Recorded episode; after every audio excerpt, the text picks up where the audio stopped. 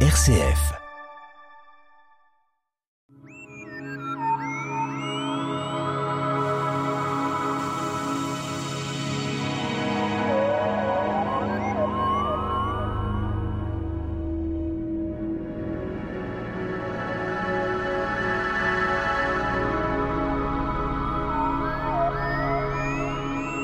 La Lune, assez proche de la Terre, est au tableau d'affichage depuis 1969. Notre satellite montre sa face cachée et bientôt la mission Artemis se concrétise. Notre invité Nicolas Rossetto, donc du club d'astronomie Les Pléiades. Alors le satellite de la Terre, bien sûr, euh, il est pas loin, mais il est inaccessible pour l'instant. Alors peut-être euh, existe-t-il euh, un passage difficile pour la Lune, une collision Planétoïde. De quoi s'agit-il, Nicolas? Bonjour Pierre, bonjour à tous. Donc en effet, euh, lorsque nous parlons de la Lune, euh, on pense qu'elle a toujours été là. Pourquoi pas? Mais si si on essaye de creuser un petit peu et de savoir comment elle s'est formée, il va falloir considérer euh, un choc cataclysmique. Et on suppose, ça reste une supposition, parce qu'il aurait fallu être là pour le voir, qu'il y a 4,5 milliards d'années, il y a eu une collision avec ce qu'on appelle un planétoïde, c'est-à-dire une planète en formation de la taille de Mars, donc un peu plus petite que la Terre, qui serait rentrée donc en collision avec la Terre et les débris se seraient agglomérés petit à petit pour former ce qu'on appelle aujourd'hui la Lune.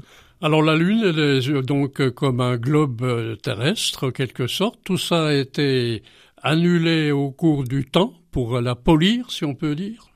D'une certaine manière. en effet, la Lune est notre satellite, donc elle tourne autour de nous, elle tourne autour de la Terre, elle brille, d'ailleurs c'est pour cette raison qu'on a son nom, la lune, qui vient de luna en latin, qui veut dire éclairer, briller, et en effet, elle ressemble à la Terre, mais compte tenu du fait qu'elle n'a pas d'atmosphère, qu'elle n'a pas d'océan, en termes d'érosion, il ne se passe pas grand-chose. Donc tout ce qu'on va voir à la surface de la Lune, c'est ce qu'on aurait pu voir à la surface de la Terre, mais ça a été effacé pour nous.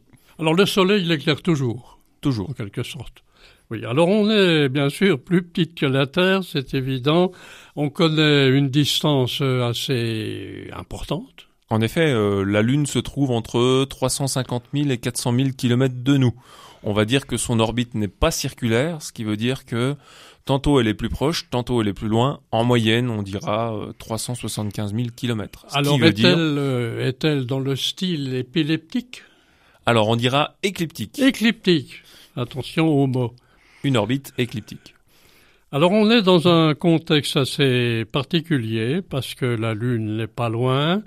Elle a peut-être pas le même pourtour, le même fonctionnement de sa vitesse autour de la Terre. En effet, je me permets de reprendre ce que j'ai dit avant, je me suis trompé, c'est une orbite elliptique, parce que écliptique, c'est encore autre chose.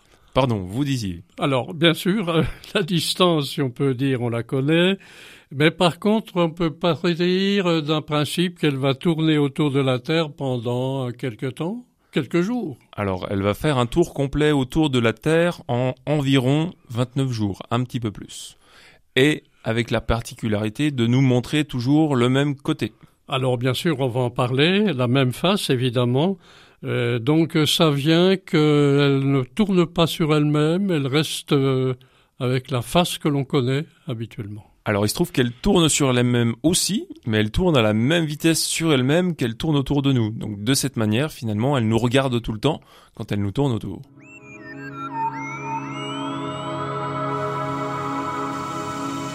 La tête dans les étoiles, le magazine de l'astronomie sur RCF Jura, présenté par Pierre Vialet avec la collaboration de l'Astroclub Les Pléiades à Dole.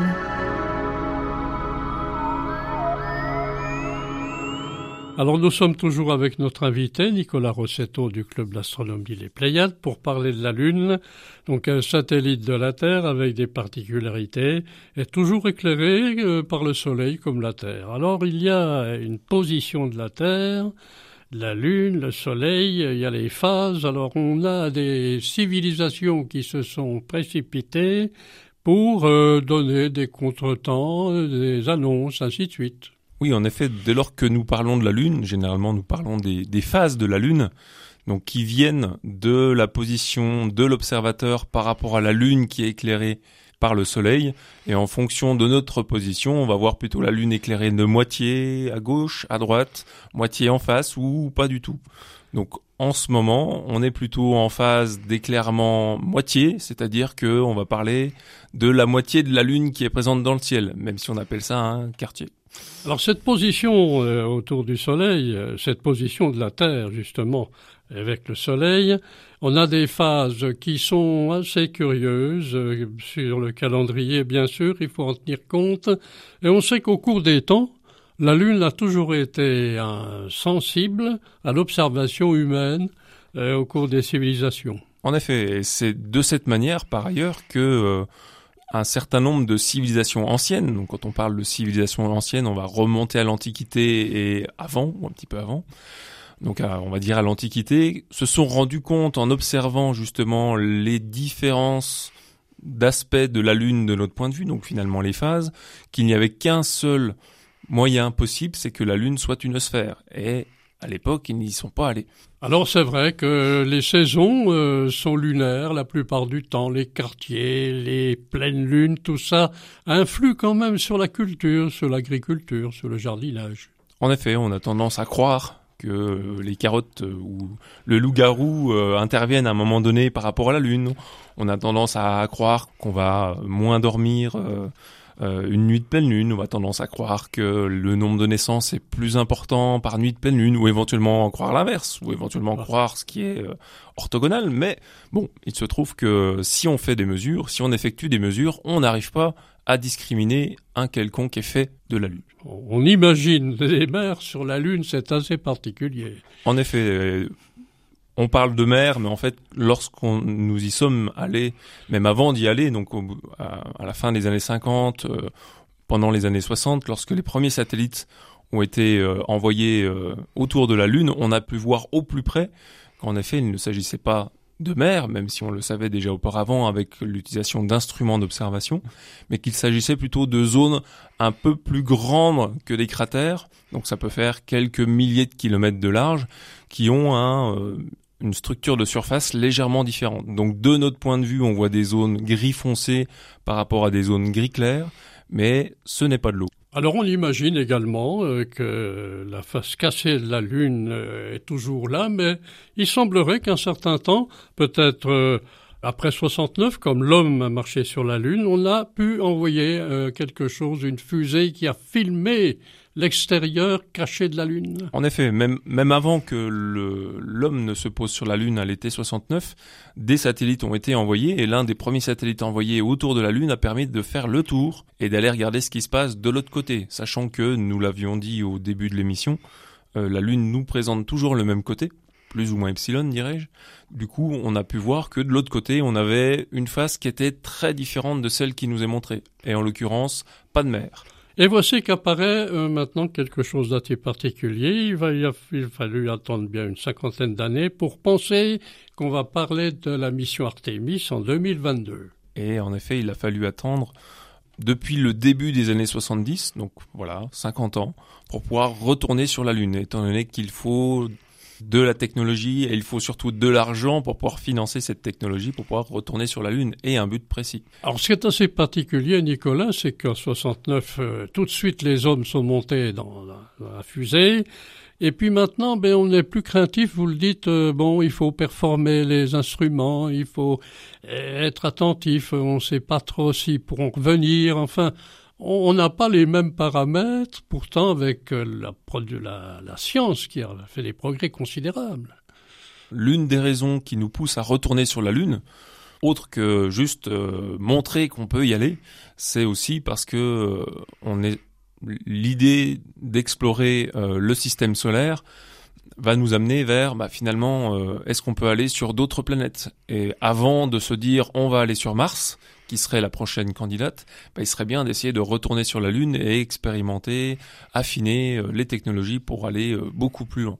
Et également l'effet, évidemment, des marées qui sont sur notre Terre aussi.